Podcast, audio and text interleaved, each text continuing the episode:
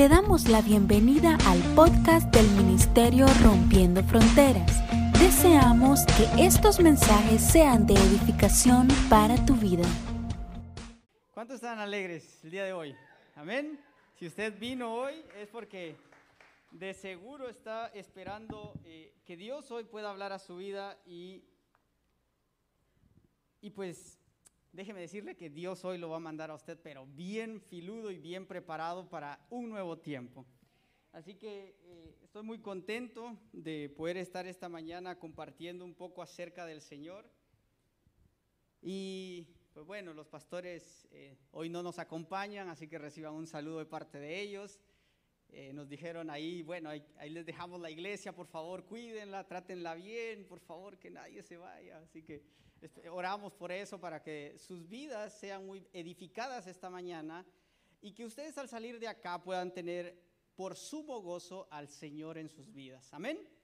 Así que hoy voy a... a ya, ya, Julio nos ayudó a orar, así que yo espero que tu corazón esté abierto a recibir lo que hoy Dios trae para ti.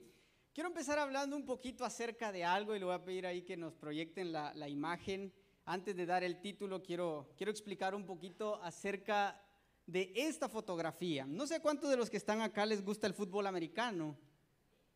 ¿Hay, ¿Hay, alguien que le gusta aquí el fútbol americano? Uno, dos, tres. Tres, tres, tres. No hay mucha representación, pero bueno. Les explico un poquito sobre esta fotografía. Yo soy uh, amante del fútbol americano y hoy que estaba pensando, ¿por qué no puse el equipo favorito al que le voy? Yo le voy a los Patriots de Nueva Inglaterra. Eh, uno de los, que, de los que a mí me gustan cómo jugaba, disfruté a Tom Brady viéndolo jugar como un coreback, que es el pasador de las pelotas, no el que está acá, sino el que está atrás esperando la pelota. Pero bien, les explico un poquito. ¿Qué tiene que ver esta imagen con lo que hoy quiero enseñarte? Fíjense que el fútbol americano es uno de los pocos deportes en los que hay mucho contacto físico, pero hay algo trascendental en este deporte y es el nivel de concentración que tienen que tener al momento de iniciar una jugada. Es decir, la pelota está en medio, hay dos equipos queriendo hacer que la pelota avance en el, en, el, en el, área contraria del equipo hasta llegar a un punto y anotar un famoso touchdown. Así que yo espero que usted al salir hoy diga voy a ir a anotar mis touchdowns que el Señor va a depositar sobre mi vida. Y estos dos equipos cuando están peleando hay una disputa y fíjense que una de las maneras en las que estos, estos personajes se ponen frente a frente, nadie, ninguno de los dos equipos se puede mover mientras la pelota no se mueva. Entonces hay un reloj atrás y atrás de ellos está el coreback, que es el que recibe la pelota para poder entonces buscar a un hombre al que pueda pasarle la pelota y esta pelota pueda ir eh, ganando terreno. Pero me quiero centrar en esto. ¿Qué pasa cuando uno de estos hombres se mueve antes que la pelota se mueva? Hay un foul. Y el foul hace que el equipo retroceda cierta cantidad de yardas. Entonces, para ellos es tan importante mantener su concentración y ver al que tienen enfrente, porque si ellos se descuidan por voltear a ver a alguien y se mueve la pelota, hermano, se lo llevó. Porque el, impacto que va a recibir por estar distraído va a ser brutal. ¿Sí? Lo, lo va a noquear, lo va a bajar porque ambos equipos quieren disputar que la pelota se pueda mover. Entonces acá hay algo bien interesante. Nosotros eh, vemos en ellos tanta concentración que no pueden perder de vista lo que están haciendo. La jugada puede suceder en cuestiones de segundos y aunque tengan 20 segundos para sacar la pelota, puede ser a los 10 segundos, a los 8, faltando un segundo, faltando 10 segundos, entonces, el futbolista tiene que estar tan concentrado para que cuando el coreback pide la pelota, sabe que la jugada inicia y ahí voy en contra. Haciendo que mi equipo pueda avanzar, obviamente, y pues ganar el partido. Entonces, veamos. Y con esto, entonces, quiero decirte que nuestra vida tiene que estar centrada en algo. Tenemos que estar atentos de que cuando una jugada va a iniciar, usted sepa que ese es el tiempo en el que usted tiene que moverse para que entonces el que está delante de usted no tome una ventaja sobre su vida. Es decir, hay jugadas en nuestras vidas en las que nosotros por estar distraídos viendo a mi compañero, viendo lo que está adelante y se mueve el balón, lo noquearon. Se lo bajaron por no estar en el juego, por no estar en la jugada. Y por eso hoy quiero enseñarte acerca de, nuestro, el, tema, o lo, lo he titulado el día de hoy, inamovibles. Inamovibles no desde el punto de vista de que no me voy a mover, sino inamovibles en, en, mis decisiones, inamovible en lo que yo creo, inamovible en lo que Dios puede hacer a mi vida cuando estoy concentrado en Él. Y entonces la palabra inamovible se refiere a algo que yo estoy arraigado, a algo que es me hace ser tenaz, me hace mantenerme en mi posición para que cuando la jugada inicie, yo también pueda iniciar el proceso. Y Jesús hoy entonces nos quiere recordar algo de cuál es la posición que nosotros tenemos que tener, en qué aspectos de nuestras vidas nosotros tenemos que ser inamovibles. Y cuando nosotros somos inamovibles, entonces nosotros entendemos los tiempos de Dios para poder actuar y saber que la pelota se movió y que inicia la jugada. Si me muevo antes, lo que ocasiono es una falta. Y moverme en el tiempo que no es de Dios, me voy a ir a dar un encontronazo. Quiero leerte entonces nuestro pasaje principal. Ahí vamos a proyectarlo. Si no traes eh, tu Biblia, quiero basar mi, mi mensaje de esta mañana en la vida de David. Primera de Samuel, capítulo 17, versículo 1. Vamos a leer los primeros seis versículos y después vamos a leer los siguientes cinco versículos. No sé si alcanzan a leer, creo que, quedó muy cargada, pero yo lo voy a leer, así que usted escuche. Dice, los filisteos reunieron sus ejércitos para la guerra, concentrando sus fuerzas en Soco, pueblo de Judá. Acamparon Efesdamín, situado entre Soco y Aseca, con el valle de por medio. Los filisteos y los israelitas tomaron posición en montes opuestos. Un famoso guerrero oriundo de Gat salió del campamento filisteo, su nombre era Goliat, y tenía una estatura, escuche las características de esta persona.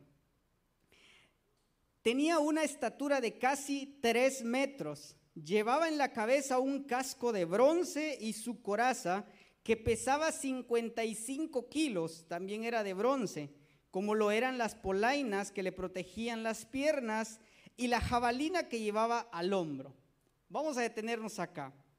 Miren, en este momento el pueblo de Israel estaba teniendo un grave problema.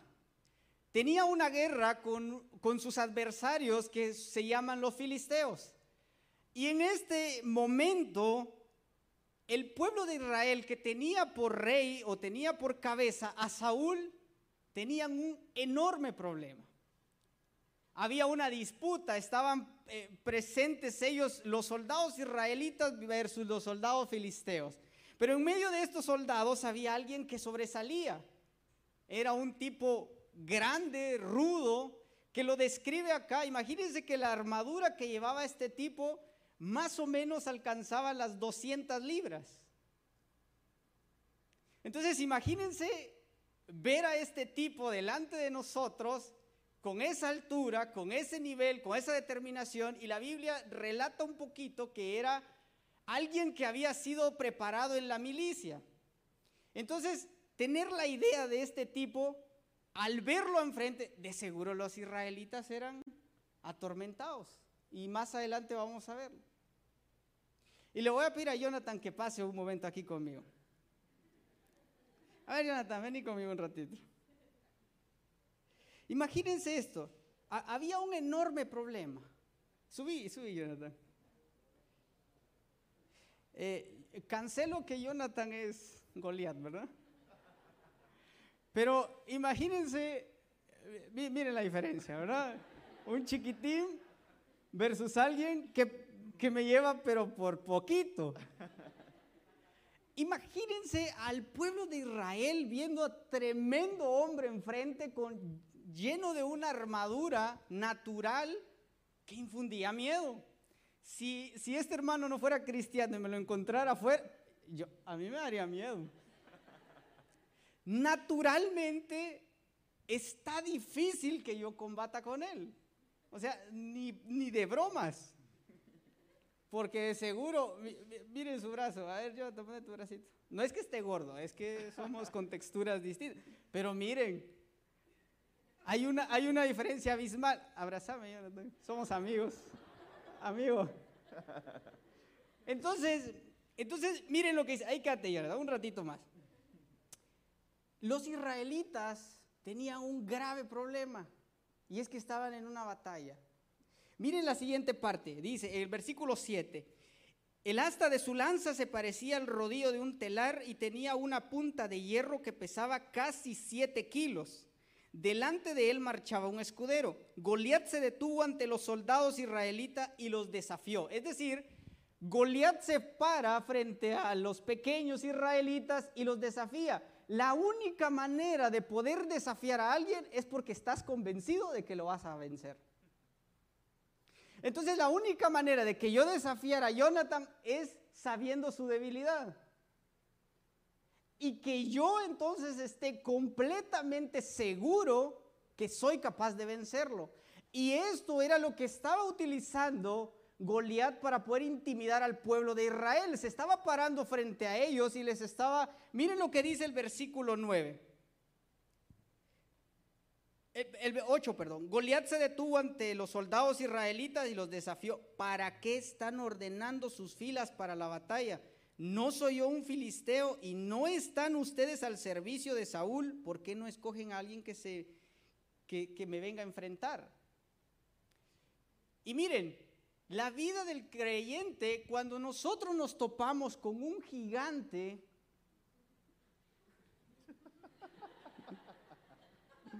ah, digo gigante porque miren mi comparación, ¿verdad? Pero cuando nosotros tenemos delante de nosotros algo que nos intimida, nosotros olvidamos quiénes verdaderamente somos. Porque nuestros ojos naturales son incapaces de ver lo que Dios ha depositado en nuestras vidas. Y es normal. Es normal creer que hay muchas adversidades o situaciones difíciles en las que nos hacen decir, no hombre, con permisito dijo Monchito, y me retiro porque naturalmente no comprendo que tengo la capacidad y tengo en mí algo tan poderoso que me permita derribar aquello que me provoca a mí un miedo. Gracias, Jonathan.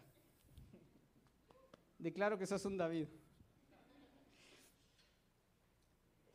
Y entonces este gigante desafía al, al, pueblo de Israel y dice, si es capaz de hacerme frente y matarme, nosotros les serviremos a ustedes, pero si yo lo venzo y lo mato, ustedes serán nuestros esclavos y nos servirán. Dijo además el filisteo, yo desafío hoy al ejército de Israel, elijan a un hombre que pelee conmigo. Al oír lo que decía el filisteo, Saúl y todos los israelitas se consternaron y tuvieron mucho miedo.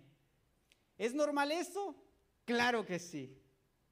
Entonces, cuando nosotros nos enfrentamos, y miren que, miren que el reto que él le dice, alguien manden a pelearlo. Si nosotros perdemos, nosotros nos volvemos sus esclavos. Pero si yo te gano, te vuelves mi esclavo. Para que alguien diga eso es porque tiene que tener suficiente convicción de que es capaz de ganar una guerra.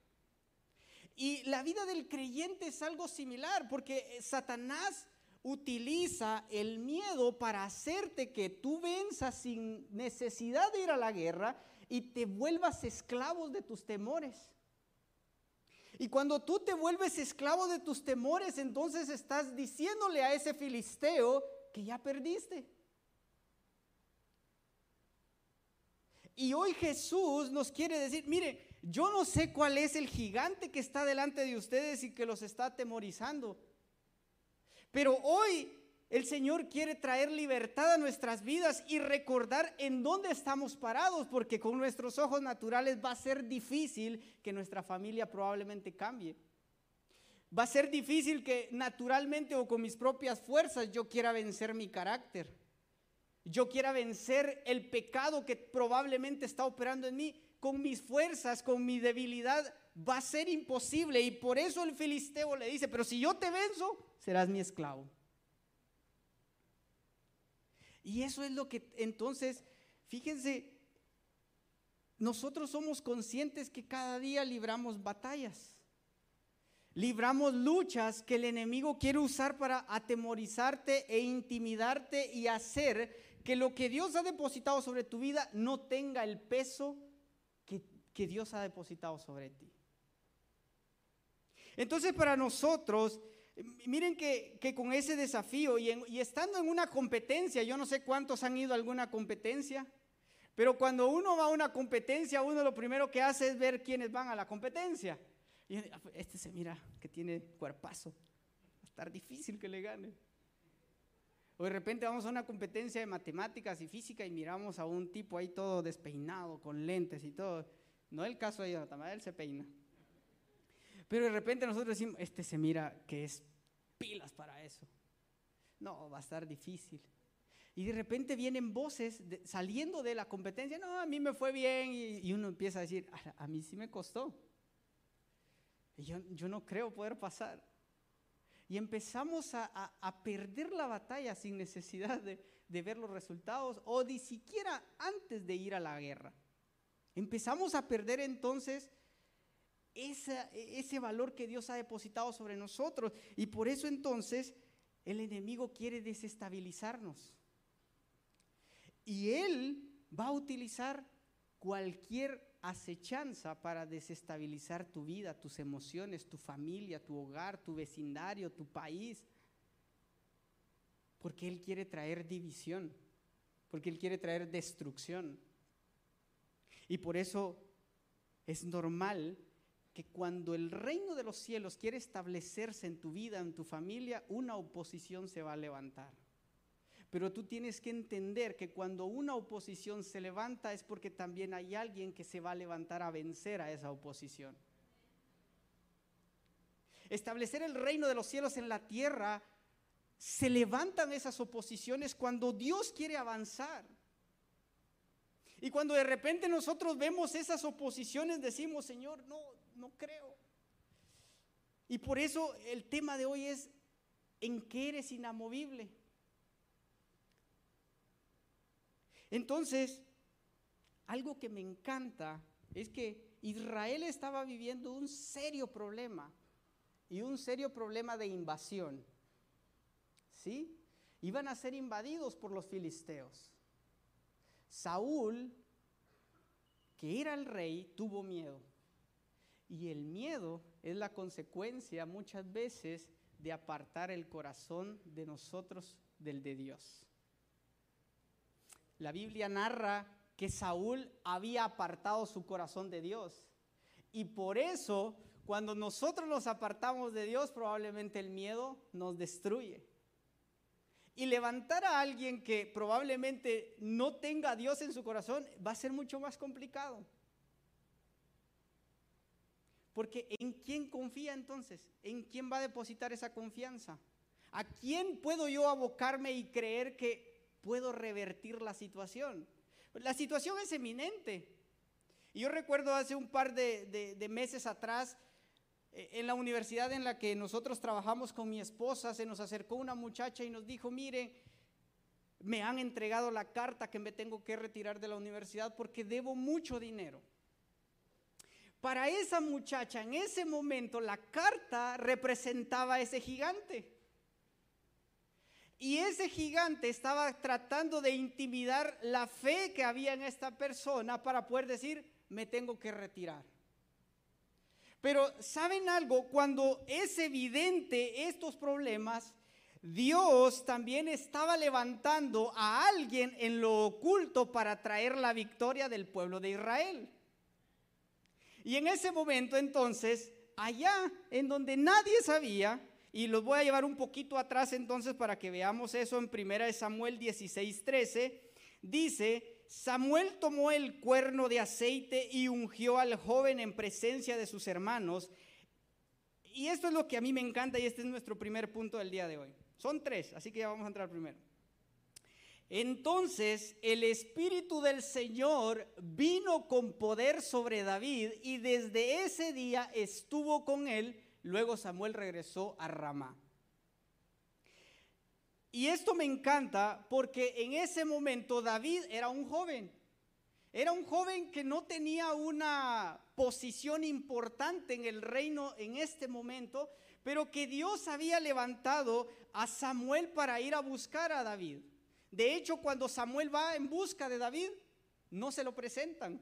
David era uno de los más pequeños de sus hermanos. Y yo no sé cuántos son los más pequeños de las familias, pero a veces los más pequeños es como allá lejitos y los primeros son los que deberían, ¿cierto? A veces me pasaba con mis hermanos que íbamos a jugar fútbol y no mucho me querían llevar.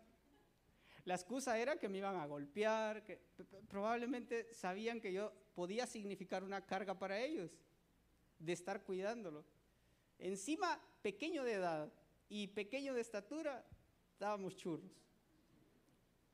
Pero cuando Samuel llega, pregunta por los hijos de, o los hermanos de David, David no es presentado.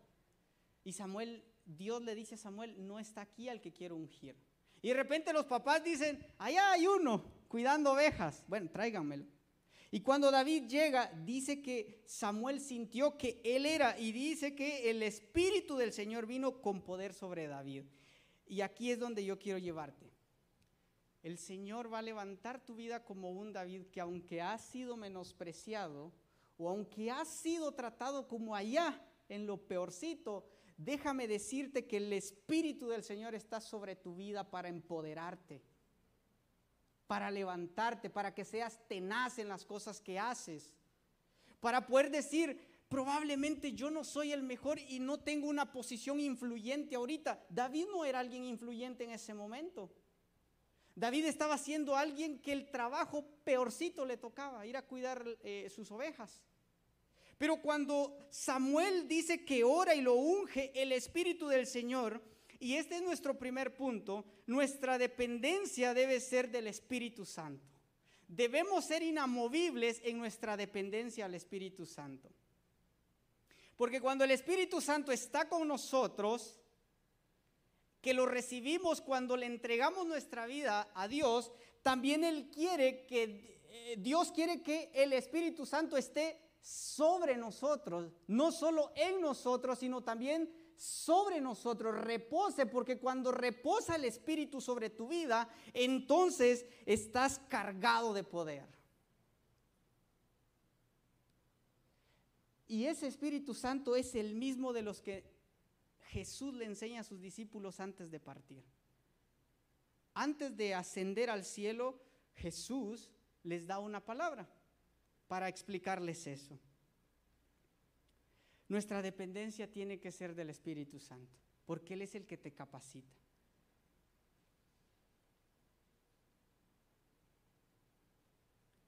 Cuando meditaba en esto, yo, yo podía sentir que allá en lo oculto es donde Dios va a gestar las victorias que va a entregar en tus manos. En lo oculto, en la intimidad, es donde Dios gesta las victorias que va a entregar en tus manos. Porque hay un poder que actúa en nuestras vidas. Jesús hoy quiere que tú te levantes, que hoy, el Señor quiere decirte, ¿quieres traer transformación a tu casa? Tienes que gestar en lo oculto, allá, donde nadie te ve, donde solo estás tú y el Señor, y le dices, yo quiero de tu espíritu que esté sobre mí para que yo entienda el poder de poder tener al Espíritu Santo. Y ese Espíritu Santo entonces nosotros lo, lo vemos moviéndose en la vida de David. déjame decirte que cuando David es ungido, también no pasó nada. No quiere decir que Samuel vino y ungió a David y dijeron, bueno, llevemos a David al palacio y que él reine. No, pasó un tiempo. David siguió preparándose. En ese momento, y, y nos sucede, de repente te dan una palabra, dice el Señor que vas a hacer eso. Y en ese momento probablemente no sucedió como que algo extraordinario, solamente fue que te dieron una palabra. Y te dijeron, dice el Señor que vas a hacer esto. Pero pero salgo de acá y hay muchas cosas que, van a seguir iguales. Pero cuando el Señor dice que el Espíritu llegó sobre David y desde ese día estuvo con él, quiere decir que cuando Dios da una palabra sobre tu vida y está depositando algo sobre ti, tú tienes que creer que a partir de ese día Él está contigo y Él va a seguir trabajando contigo. Pero no podemos darnos el lujo de, me dieron una palabra, ay, qué bonito, salgo aquí, no, hombre, mi problema sigue igual, no, sigamos con el problema. Porque entonces en quién estoy confiando? Y nuestro primer punto de ser inamovibles en el Espíritu es porque si el Espíritu se te revela a ti, el Espíritu está trayendo convicción de algo, entonces tú tienes que creer que eso proviene del Padre. Y entonces en el versículo 36 de Primera de Samuel, David se presenta, su padre lo llama y le dice, David, ven. Y le dice, mira, vas a ir a donde están tus hermanos, allá al frente de la batalla, llévales comida, llévales pan, llévales unos pescados, llévales esto, y tráeme de vuelta parte de su ropa para saber que ellos están bien. Imagínense que David a su corta edad no había sido considerado ni siquiera para ir a la batalla. Pero lo que no sabían era que el Señor allá en lo oculto, cuando David estaba cuidando sus ovejas, allá en lo oculto solo significaba un entrenamiento para él. Por eso a mí me encanta tanto que el Espíritu Santo, cuando no lo vemos, Él sigue trabajando. Él sigue trabajando en tu vida, Él sigue trabajando en esas cosas que tienes que cambiar y que tú tienes que aprender a creer y ser inamovibles en creer que eso viene del Señor. En el versículo 36 dice, su siervo eh, David se presenta, escucha que el filisteo declara estas palabras que había dicho, los tenía intimidados, llega David y llega a sus hermanos y les dice, ¿y qué pasó acá? Y escucha que alguien le dice, es que hay un filisteo que se llama Goliat que nos está intimidando. Y entonces David se llena de tanto coraje, me imagino, porque el espíritu reposaba sobre él. Busca a Saúl, el rey, y le dice que quiere ir a la guerra. Miren lo que dice el versículo 36 en una conversación de, David con Saúl, su siervo ha matado tanto al león como al oso, y este filisteo incircunciso será como uno de ellos, porque ha desafiado al escuadrón del Dios viviente. Miren qué cosa más. Él no ni siquiera, él iba solo por ir a dejar comida. O sea, de repente a ti ibas allá y de hacer un mandado ibas. Él no iba así como que su padre le ha dicho, mira David, anda donde tus hermanos, y allá si miras buena la cosa te metes. Él no le dijo eso. Y saben una cosa, la Biblia lo, narra y, y, los invito a que lo puedan leer. Cuando David llega donde están sus hermanos, sus hermanos sienten celo y enojo por él. Y le dicen, ¿qué estás haciendo aquí? Ándate, ándate. Y ya me imagino ya uno de chiquito, ¿verdad? Como, ¿y qué estás haciendo aquí? Ándate. Y David no le pregunta a sus hermanos, sino le pregunta a alguien, ¿y este filisteo qué está haciendo? No, es que nos tiene intimidados. Y entonces el rey dice que el que lo venza, su familia no pagará impuestos y encima había un premio que era que le iba a dar a la hija. Me imagino que no era eso lo que David quería. Pero, pero David, miren, cuando el Espíritu Santo reposa sobre tu vida y de repente tú estás viendo a alguien que está siendo aturdido, tú tienes el poder y la autoridad para que aunque no hayas sido invitado a la guerra, tú traigas libertad para la vida de esa persona.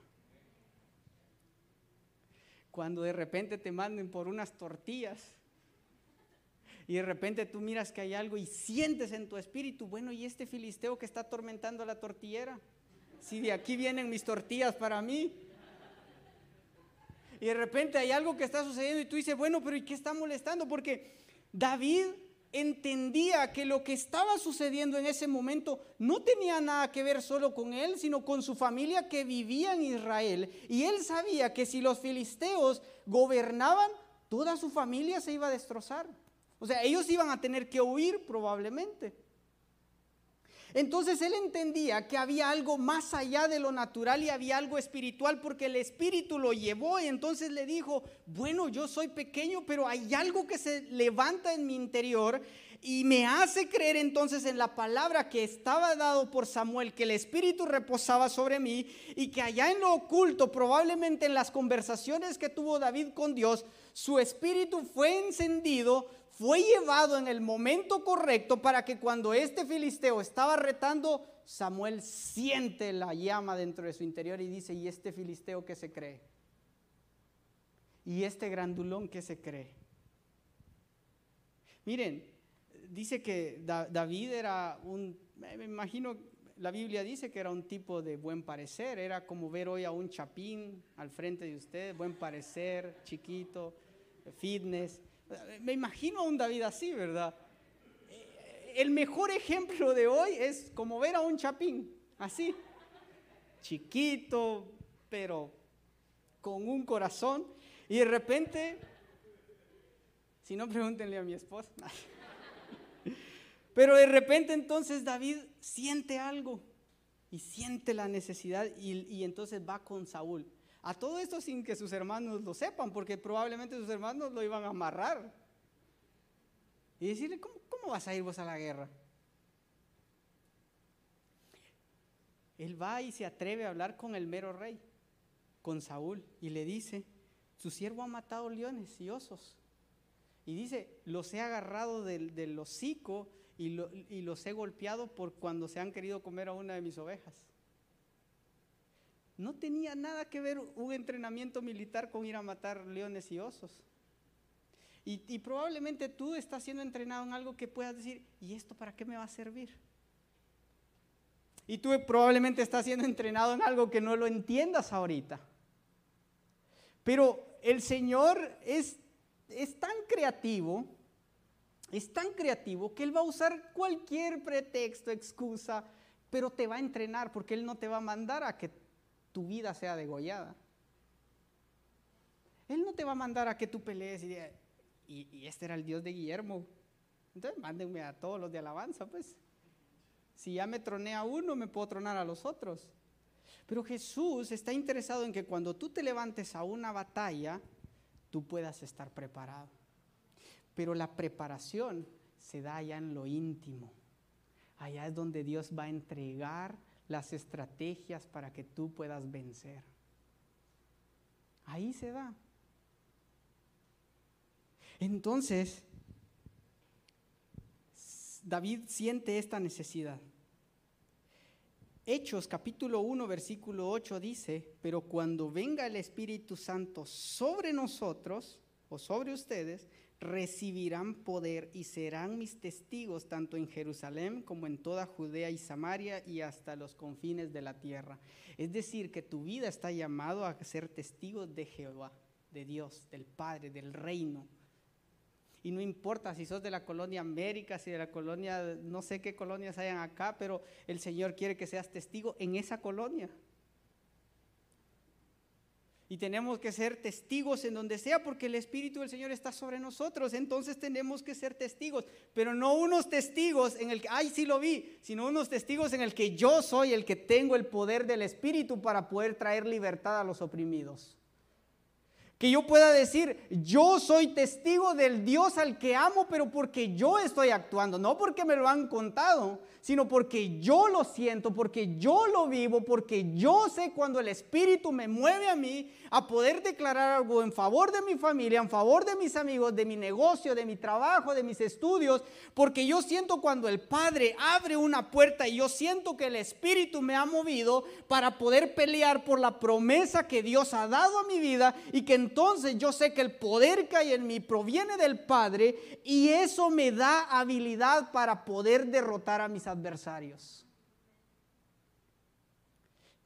nos tenemos que levantar con tenacidad, creyendo que el Padre, imagínense que David, Samuel hizo lo que Jesús estaba haciendo con sus discípulos, porque Samuel dice que entonces cuando él lo unge el espíritu cae, cuando, cuando Jesús va a subir le dicen esperen en el templo porque cuando yo me vaya el Espíritu Santo vendrá sobre ustedes y tendrán poder. Es decir, que hoy Dios nos está llamando a que seamos inamovibles en buscarlo a Él en lo íntimo, allá en lo profundo, en la necesidad de saber que el Espíritu Santo no solo quiero que viva en mí, sino esté sobre mí a través de la relación que yo tengo con el Padre y entonces eso me va a dar poder para que yo pueda testificar que el reino de los cielos es verdad. Y que cuando se enfrenten a un filisteo o cuando vengan a un Goliat, ustedes sepan quiénes son. El Espíritu Santo es muchas veces algo menospreciado y es el que nos da poder. El Espíritu Santo, el que camina contigo, tienes que anhelarlo que se manifieste en tu vida. Va a ser la única manera en la que algo sea de testimonio para algo o para alguien. ¿Cómo, ¿Cómo alguien puede dar testimonio de algo que no siente o no vive? Es difícil porque entonces lo que estoy siendo es algo superficial. Pero cuando yo hablo de algo que vivo, entonces hay deleite en mi vida. Entonces hay verdad en mi vida. Y me vuelvo alguien que trae palabras de vida para este lugar. Amén. Ahora, David se presenta con Saúl, le dice estas palabras. Saúl, claro, al tener miedo y decir, bueno, pues démosle chance, pues si él quiere, si lo que quiero es un valiente. Me imagino que Saúl estaba, pero ¿y si lo van a matar? Bueno, ¿qué podemos perder más que la vida de este? ¿Sí? Y a veces pueden decir, ¿y qué podemos perder? Ah, pues aunque se lo lleven a este. No sirve, pues ni lo conocemos, vas a saber quién será. Y, pero, ¿y, sabes, ¿y has escuchado de David? Ni, pero por cerca. Pero déjeme decirles que Saúl sí sabía quién era David. La Biblia nos enseña que David podía tocar el arpa y que Saúl cuando era atormentado por algunos espíritus, David era llamado al palacio para que cuando él tocara el arpa, entonces el dolor se fuera. Entonces eh, Saúl sí sabía quién era David. El resto, ni por cerca.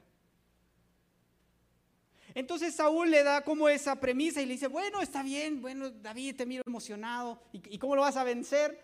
Entonces vean lo que dice 1 Samuel 17, 38. Dice, Saúl vistió a David con sus ropas militares, le puso un casco de bronce en la cabeza y lo cubrió con su armadura. David se ciñó la espada sobre sus ropas militares y trató de caminar. ¿Qué creen que pasó? Que no pudo. Dice, pues no las había probado antes. Entonces David dijo a Saúl, no, mira Saúl, no puedo caminar con esto, pues no tengo experiencia con ellas. David se las quitó. Entonces me imagino yo a David, bueno, dijo Saúl, te voy a poner estos equipos para que pues si te da algún fierrazo, por lo menos dé chance a que otros se metan y te saquen. Y, cuando David se lo pone, pero digo, eh, Saúl, no, no puedo, así no lo voy a matar. Y ya me imagino yo, y esto se asemeja a que cuando el mundo te quiere equipar a ti, déjame decirte que lo único que sucede es que te inhabilitas el poder del Espíritu. Cuando el mundo quiere vestirte a ti de, lo que Saúl estaba queriendo decirte, la manera en cómo hacerlo, entonces se inhabilita el poder que el Espíritu ya puso sobre ti. Y para mí eso es algo, una, revelación que hasta ahora que, que, que esto, yo decía, Señor, wow, porque muchas veces queremos escuchar de alguien que no conoce a Dios cómo tengo que hacer las cosas. Y lo que está haciendo es que de repente te actúas y, y qué más sigue. ¿Y después qué hago? Pero cuando tú tienes de aliado al Espíritu Santo, Él trae entonces esa convicción y la revelación de la estrategia. Y tú le dices al mundo, yo no necesito de esta armadura, porque entonces el Padre te va a dar la armadura correcta. Tú no tienes que deshabilitar el poder del Espíritu que está sobre ti. Por eso es lo primero que tiene que ser inamovible en tu vida. Y después entonces, Saúl quiso vestirlo a su manera. Y le dijo, te voy a poner un casco, ceñite. David no pudo, no estaba acostumbrado. Y miren, a veces nos pasa que cuando tú en tu desesperación quieres actuar de una forma incorrecta, te cachan a la primera porque no es tu diseño. Y de repente estás en tanta necesidad y dices, mira, vamos a llevarnos esto. Y era tu primera vez que estabas metido con un grupo que te incitó a eso. Y de repente todo el mundo se salvó, menos vos. ¿Por qué? Porque cuando el mundo te viste, eso no te va a permitir caminar. No vas a poder. Yo recuerdo una experiencia en la universidad en la que estuve. Eh, era un internado y en esta universidad nosotros teníamos que llevar nuestra ropa todos los viernes. Y cuando nosotros llevábamos nuestra ropa todos los viernes, hay un casillero que uno lo abre, mete la bolsa, pero del otro lado el casillero está abierto, no está cerrado, no es un casillero normal. Porque al otro lado hay unas señoras que agarran la bolsa, se llevan tu ropa sucia para lavarlas.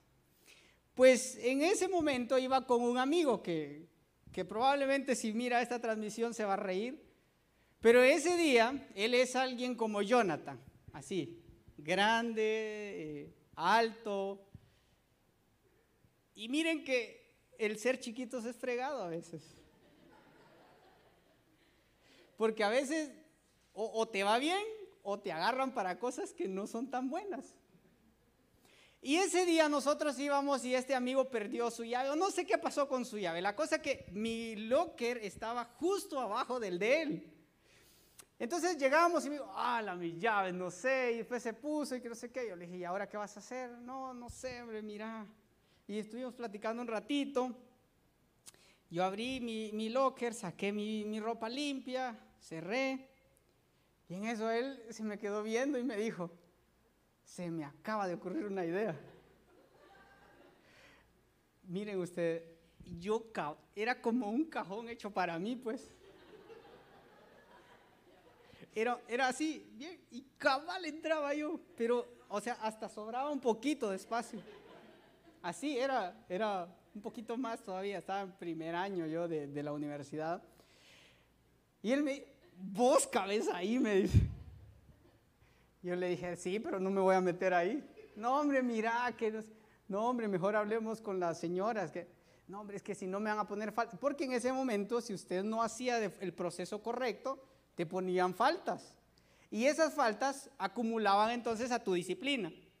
Entonces, cuando él me dijo, no, hombre, mira, buena onda, haceme ese favor, que si no me van a poner faltas, que uh, que Y uno de amigo, ¿verdad? Y uno dice, pero mira, es que no, no, no entro ahí no cabe ahí mi cabeza. No, hombre, probemos. No, no entro ahí. Probemos, hombre, solo Abrí mi locker de nuevo y me intenté meter. Entraba, pero perfecto usted. Yo, no, pero es que la cintura no va. No, hombre, es que con tu mano lo jalás y, luego la sacás. Seguro, sí. Entonces esperamos que, que no hubiera mucha gente. Nosotros esperábamos y estábamos platicando y eso. Y de repente mirábamos adentro las señoras también que se iban como a dar una vuelta y tal. Y a él entonces dijo, mira, yo voy a vigilar y vos te metes. Entonces él fue a dar una vuelta y mira, las señoras se fueron para allá, pero no se dio cuenta que había quedado una señora cercana a la, a la, ahí en la parte de adentro donde estaba el, el closet. Tiramos una su bolsa de él para que cayera al piso. Una vez que cayera al piso, entonces yo me iba a meter, agarrarla y meterla en el locker de arriba. Miren, es que cuando uno de verdad que no es para eso, lo cachan. Cuando, cuando yo ya iba para adentro, usted, y pasé, o sea, ya estaba del otro lado y levanto la cabeza, ¿saben a quién vi? Vi a la señora y solo levanto la, hola, le digo y me voy. y me voy de regreso. Me, mire, yo estaba que me moría ese día. Porque él no se dio cuenta que estaba la señora. Entonces, cuando yo entro y levanto la hola, le digo, y me voy de regreso. Miren, ese día aprendimos la lección que es mejor ir por lo correcto. Se me dio una tanta vergüenza y la señora hasta se agachó a verme. ¿Y qué están haciendo? no, mire, que es que fíjese que no trajo su llave. Y ya, no, hombre, no, hombre, nos hubieran dicho que para qué están haciendo eso. Miren, solo se la voy a... Miren, e, eso quedó para la historia. E, él se ríe cuando me mira o cuando nos juntamos y dice, ¿te acordás a cada vez que te metí? Eh?". Y le digo, mejor ni me acordés porque... Pero miren, esto es algo que cuando ustedes capacitado o quiere que el mundo poner una armadura sobre su vida, lo van a cachar, porque así no es como Dios opera. Y nuestra segunda, nuestro segundo punto entonces es que tiene que ser inamovible la armadura de Dios en nuestra vida. Tiene que ser inamovible. David intentó ponerse todo ese equipo de, de Saúl y no pudo. Entonces la Biblia nos enseña, y los quiero llevar ahora a Gálatas, perdón, a Efesios 6, 11, dice, bueno, no dice ahí nada. Efesios 6, 11 dice, pónganse toda la armadura de Dios para que puedan hacer frente a las artimañas del diablo. Porque nuestra lucha no es contra seres humanos, sino contra poderes, contra autoridades, contra potestades que dominan este mundo de tinieblas, contra fuerzas espirituales malignas en las regiones celestiales. 14. Manténganse firmes, ceñidos con el cinturón de la verdad, protegidos con la coraza de justicia y calzado con la disposición de proclamar el Evangelio de la paz. 16. Además de todo esto, tomen el escudo de la fe con el cual pueden apagar todas las flechas encendidas del maligno. Entonces, David en ese momento estaba diciendo, no, yo me quito esto porque yo tengo la armadura de Dios. Y entonces el Señor nos enseña a través de las escrituras que no debemos quitarnos la armadura de Dios por ponernos la armadura del mundo. David entendía, y miren algo bien interesante, en ese momento el, pueblo de Israel estaba siendo amedrentado por estos filisteos, Dios quería levantar un gobierno en ese momento, pero estaba preparando a alguien para que el gobierno que iba a levantarse fuera conforme al corazón del Padre. Y por eso David, el reinado de David ha sido uno de los reinados más emblemáticos, más bendecidos, porque tenía una conexión directa con el Padre. Y entonces cuando Dios quiere establecer el reino en tu vida, en tu familia, en tu comunidad, no tienes que depender de lo que el mundo está diciendo, sino de lo que Dios está hablando para tu vida. Y aunque se levante esa oposición, tú no te quitas la armadura de Cristo tiene que ser inamovible. Tú sales de, aquí, sales de tu casa y no dices, voy a quitarme el yermo de la salvación y la voy a dejar acá un ratito. Es decir, ahorita no voy a ser cristiano y ahorita puedo hacer todo lo que quiero. No podemos hacer así. Entonces Jesús nos está enseñando que la armadura de Dios dice que va a ayudarnos a que nosotros podamos hacerle frente a las acechanzas del enemigo, del diablo. Y por eso es que las acechanzas del enemigo es traer intimidad a tu vida. Y cuando el filisteo se levantó en contra del pueblo de Israel, por eso tuvieron miedo. Porque ellos estaban queriendo pelear en sus fuerzas, pero cuando tú eres inamovible en la determinación para poder avanzar, con la armadura de Cristo, entonces nada te detiene. Nada te va a detener. Nada te va a poder hacer frente porque vas a establecer el reino de los cielos. Y, y, tienes que saber que cuando Dios está estableciendo el reino de los cielos, vas a encontrar oposición. Vas a encontrar oposición. Y esa oposición muchas veces no está afuera. Esa oposición muchas veces está dentro de nosotros entonces tienes que derrotar a ese gigante que está dentro de ti. Ese gigante que se llama miedo, ese gigante que se llama inseguridad, que se llama rechazo, que se llama envidia, que se llama orgullo, que se llama pocas relaciones, malas relaciones. Hay gigantes que se levantan en ti y Dios te ha dado una palabra, te ha llenado de poder y vienes delante del Señor o delante del filisteo y le dices, no, mejor me regreso porque no creo poder hacerlo. Pero ¿quién te crees tú? Si Dios está contigo, entonces tú tienes que pararte frente a estas adversidades y decirle, Señor, tú me has dado de tu armadura y por lo tanto yo puedo estar en la verdad. Y a mí me encanta esto porque Dios hoy nos recuerda tan importante cosa. El pastor la semana pasada hablaba de que si tú no te levantas, Dios va a hacer algo a través de la vida de otra persona. Pero para poder permanecer, David nos enseña que allá en lo oculto estaba siendo entrenado. Cuando quiso ser puesto o vestido de la armadura del mundo, de lo que Saúl consideraba que era importante, él le dijo, no puedo con esto. Y algo interesante viene.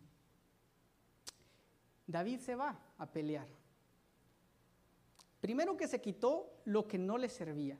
Y segundo, que está dentro de este mismo pasaje, que Dios no va a utilizar métodos sofisticados para poder traerte la victoria. Dios va a, usar lo que tú tienes para poder traer la victoria en este mundo. Sabes, David cuando se va, dice que solo pasó a un arroyo, agarró cinco piedras, lo metió a su mecate, a su bolsa, a su pantalón, lo que sea, y con eso se fue a la guerra. Entonces, Jesús utiliza lo que tú tienes para poder vencer a los gigantes. No necesitas nada más. No necesitas métodos sofisticados. No necesitas de un armazón que te diga, ¡ay, qué grande! ¡Úpale! Este sí que es un toro. No necesitas de eso. Mire, así con todo su pelo, todo pispinu, así Dios va a ser porque solo necesita tu habilidad, tu capacidad, tu corazón para decir, solo con esto me voy, porque creo en lo que Dios ha depositado sobre mi vida. Y a veces para establecer el reino de los cielos queremos que sea, wow, un gran show. no quiero decir que Dios no lo va a hacer, y, está bien, pero allá en tu familia solo necesitas que tú hables para que algo empiece a suceder. Necesitas recoger tus cinco piedritas, necesitas recoger ahí algo, una, qué sé yo, un jugo, una comidita y invitarlos a comer para que el gigante que está en tu familia pueda ser derribado. No necesitas métodos sofisticados. Dios quiere usar lo que ha depositado sobre tu vida. Y a mí eso a veces queremos ser tan estrambóticos, tan wow. No, se quitó eso, agarró las cinco piedras, lo metió a su morral y dijo, vámonos. Solo necesitas eso. Dios va a entregarte la victoria solo con lo que tú tienes, pero porque entiendes el poder que actúa en ti. Vamos a pedir a Guillermo que pueda pasar. Y, voy a entrar al tercer punto ya, pero pero miren, de verdad yo, yo, yo, no, yo estoy muy expectante y Dios, no sé, hay, hay muchas cosas que a veces eh, traen tristeza a mi vida. Hay muchas cosas que probablemente vienen a golpear mi vida. Y a veces he luchado con no creer lo que Dios puede hacer a través de mi vida, y les soy honesto. Pero mientras meditaba esto, yo decía, Señor, si, si, regreso mi mirada atrás y veo todo lo que has hecho en mi vida, es imposible no poder servirte. Es imposible no poder amarte. Es imposible no poder entender cuánto me amas. Es que es imposible. Y miren, Dios solo quiere que usted disponga de su corazón y que sea inamovible en su decisión. Si usted decide amar al Señor, que eso sea algo inamovible y que usted diga, no, yo amo a Dios. Y David tenía imperfecciones, pero su corazón se alineó con el del Padre. Dios no busca personas capacitadas muchas veces, Dios busca de lo más vil y menospreciado para poder hacer cosas grandes.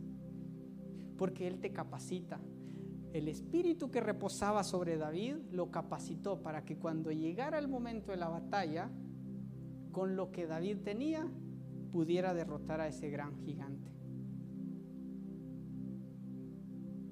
Y tú probablemente digas, pero ¿qué tengo yo? ¿Qué puede sacar Dios de mí?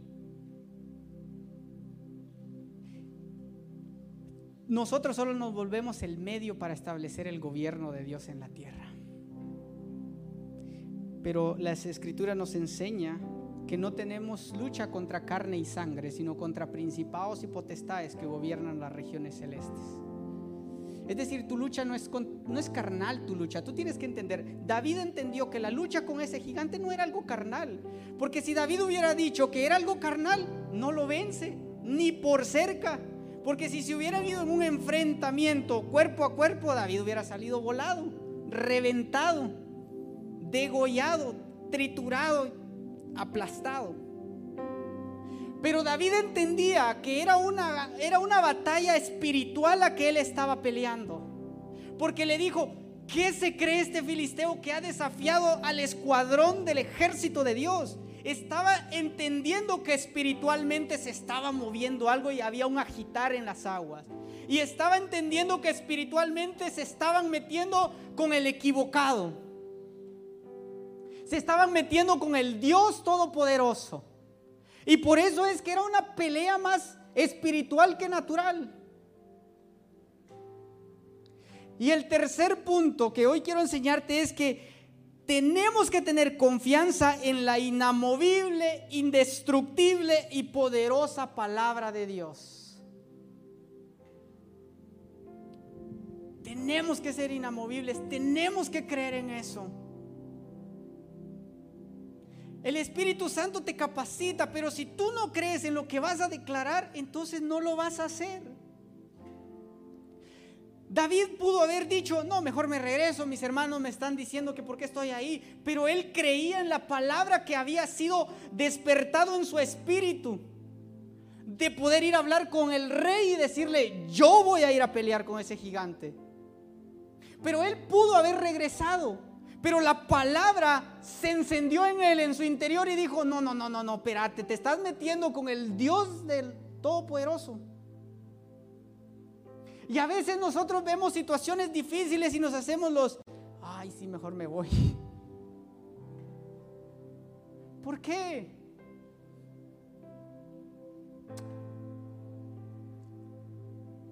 David sabía que era una guerra espiritual más que carnal. Y por eso la Biblia nos dice que nuestra lucha no es contra carne y sangre, son con tus pensamientos los que tú luchas. Son con el rechazo el que tú luchas. Son con la apatía con la que tú luchas. Son con el sentirse intimidado es lo que tú luchas. Es con sentirte tonto con lo que tú luchas. Es con sentirte que eres un fracasado con lo que tú luchas es sentirte con que alguien se levantó a decirte que no eres capaz de hacer algo. Es contra las palabras de esa persona con la que tú luchas. Tu lucha es espiritual. No es algo carnal. Y si usted pelea carnalmente, reprenda su carne. Porque la lucha es espiritual. Entonces quiere decir que no has entendido por completo que cuando el espíritu está sobre ti, un poder se activa. Entonces deja de vestirte tanto de lo que el mundo hoy te ofrece porque eso deshabilita lo que el Padre está haciendo para ti. Son luchas espirituales, no carnales. David pudo haberse regresado ni lo invitaron a la pelea. El papá solo lo mandó a ver cómo estaban sus hermanos allá. ¿Y quién iba a pensar que después que ese joven iba a ser el que iba a agarrar la cabeza de ese gigante en sus manos? Cuando lo destruye, le corta la cabeza y lo muestra. Y dice, este es el que me quería vencer. Este es el que me estaba atemorizando. Este es el que me había hecho a mí esconder mi talento por mucho tiempo. Este es el que me había privado de sentirme feliz. Este es el que me había hecho sentir tonto y menospreciado muchas veces. Y cuando tú le cortas la cabeza a eso, tú tienes que entender que el poder que actúa en ti es mucho más grande que el que actúa en el mundo. Las luchas son espirituales. Y por eso Si el Espíritu Santo reposa sobre nosotros, ¿qué reposa sobre aquellos que no aman y creen en Dios? Si sabemos que hay huestes celestiales que quieren gobernar acá en este mundo. Y por eso cuando nos ponemos frente a alguien y sabemos que el Dios va a mover la, la, pelota para que podamos avanzar en el reino de los cielos, tú tienes que estar presente y entender la jugada para que cuando Dios entonces mueva la pelota, tú entiendas que es tiempo de meterse. Es tiempo de empujar las cadenas. Es tiempo de que tu espíritu tenga la revelación de que hay algo que tiene que suceder. Primero en ti en tu familia, en tu vecindario, en tu trabajo, en tu universidad, donde quiera que estés, pero es algo que no puede esconderse y meterse debajo de la mesa. Porque tenemos que ser testigos en todos los confines de la tierra. No sé si sos de una aldea, municipio, caserío, cantón, barrio, lo que sea, pero la gente tiene que saber que tú eres un testimonio vivo del Dios aquí en la tierra. Tu vida tiene que ser un testimonio vivo acá en la tierra. No sé cuál sea tu gigante y con este tercer punto quiero terminar, que tú tienes que tener confianza en la inamovible, indestructible y poderosa palabra. Y miren lo que David dice, cuando él siente, él declara una palabra. En el versículo 45 dice, entonces dijo David al filisteo, Tú vienes a mí con espada, lanza y jabalina, pero yo vengo a ti en el nombre del Señor de los ejércitos, el Dios de los escuadrones de Israel a quien tú has desafiado. El Señor te entregará hoy en mis manos y yo te, derribaré y te cortaré la cabeza y daré hoy los cadáveres del ejército de los filisteos a las aves del cielo y a las fieras de la tierra, para que toda la tierra sepa que hay Dios en Israel. Para que toda la tierra sepa que hay Dios en tu comunidad. Para que toda la tierra sepa que hay Dios en tu familia. Para que toda la tierra sepa que Dios es real en tu vida. Por eso Efesios 6, 17 dice, toma el casco de la salvación y la espada del Espíritu, que es la palabra de Dios, para que cuando tú le digas al filisteo, tú vienes a mí con armas, pero yo vengo en el nombre del Todopoderoso, tú creas en lo que estás declarando. Porque alguien tiene que ser testigo. Jesús dijo, serán mis testigos. Serán mis testigos.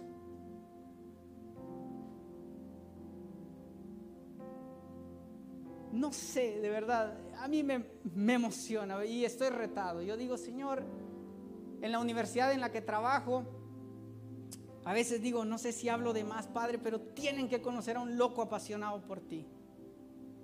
Y cada vez que puedo compartir con, con mis muchachos a los que les enseño, les enseño cosas naturales, pero en medio de eso les digo, te invito este viernes al servicio. Y de repente se me acercan llorando y me dicen, mire, es cierto que usted da algunas consejerías. Yo, sí, ¿qué pasó? Mira, fíjese que me pasó esto, mi familia esto, se están divorciando, se están esto. Le digo, entiendo tu dolor, pero el único capaz de llenar ese vacío se llama Jesús. No mis palabras, no lo que yo puedo hacer, yo solo me vuelvo un instrumento, pero el que es todopoderoso va a derribar esos gigantes. No importa si tu familia está pero patas arriba, no importa. Levántate tú como un David que aunque te menosprecien allá, Dios está trabajando en lo íntimo para poder darte la victoria. Dios está agitando tu espíritu para que entiendas que tiene que haber una revelación de su palabra en tu vida. Tienes que levantarte Tienes que decirle a ese gigante, oye, ¿y este tipo qué se cree? Pero tienes que hacerlo con tu espíritu. No es que los estoy mandando a pelear. Y decirle, bueno, ¿y este tipo qué se cree? O que cuando te bocinen ahí, y bajas tu vidrio y, bueno, ¿y qué te crees? No, no, no, no es eso. Sino que en el espíritu, cuando usted se sienta sienta las acechanzas del enemigo que no va a ser exitoso, que no va a graduarse, que no va a emprender, que no va a hacer algo, entienda que su lucha es una lucha espiritual y que usted tiene que activar su espíritu y decirle, Padre, yo quiero de tu espíritu, que repose sobre mí, que repose sobre mí. Quiero experimentar los milagros y los prodigios porque es la única manera. Y cuando yo experimento, entonces nadie más te tiene que contar quién es Dios. Y cuando vienes a este lugar tienes la revelación para adorar al Padre. Cuando estás allá afuera y tienes espacio para adorar al Padre, tú te activas porque hay un agitar en tu espíritu. Y eso trae testimonio. Yo te quiero que invitar a que te pongas de pie.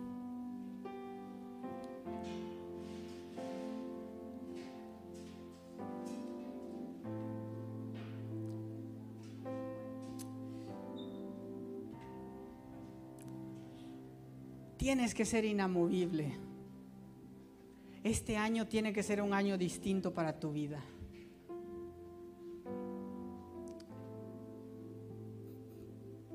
No sé qué Dios ha hablado para ti, pero tienes que aprender a creer en Él. Sé un creyente y no un dudarente de la palabra. No dudes, cree. Cree en el Señor. Cree y verás la gloria de Dios.